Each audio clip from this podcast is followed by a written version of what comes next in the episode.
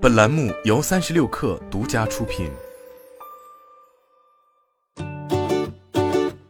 本文来自三十六氪，作者张一驰。六月二十七日，广东省发展改革委宣布，与中国海油、壳牌以及埃克森美孚签署了一份备忘录，将合作建设广东大亚湾区海上规模化碳捕集与封存集群研究项目。该项目是中国首个海上规模化碳捕集与封存集群项目启动，每年将在海底封存一千万吨二氧化碳，满足企业减碳需求。CCS 代表碳捕集与碳封存。碳捕集通常是利用二氧化碳吸收、钙循环、膜分离等方式吸收工业过程中产生的二氧化碳，而封存技术则通常是先将捕获的二氧化碳液化，利用管道将其运输到目的地，最后注入地下。埃克森美孚拥有三十多年碳捕集经验，拥有目前全球五分之一的碳捕集能力，每年能捕集约九百万吨二氧化碳，是全球二氧化碳捕集量最多的公司。将二氧化碳注入海底已经是目前主流的碳封存方法，各国都投入大量资金推动这种方案，助力减碳。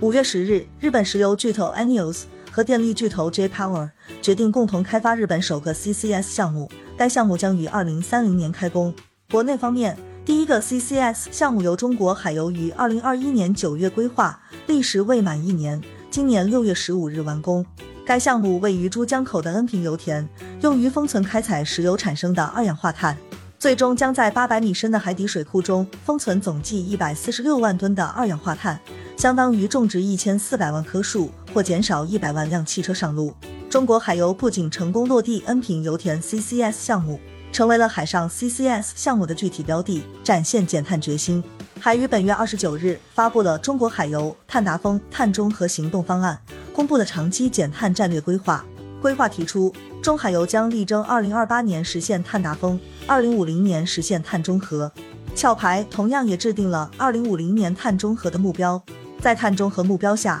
发展 CCS 成为壳牌的重要战略方向，力争到二零三五年达到两千五百万吨每年的碳捕集与封存能力。与中国海油合作，为双方完成战略目标都提供了助力，实现了多赢。壳牌新兴能源解决方案执行副总裁 Anna Mascolo 表示，中国对碳捕集与封存需求的激增，为壳牌行业脱碳相关业务创造了良好的发展机遇。为此，壳牌一直积极与中国海油及其他伙伴合作，评估大亚湾海上规模化碳捕集与封存集群研究项目。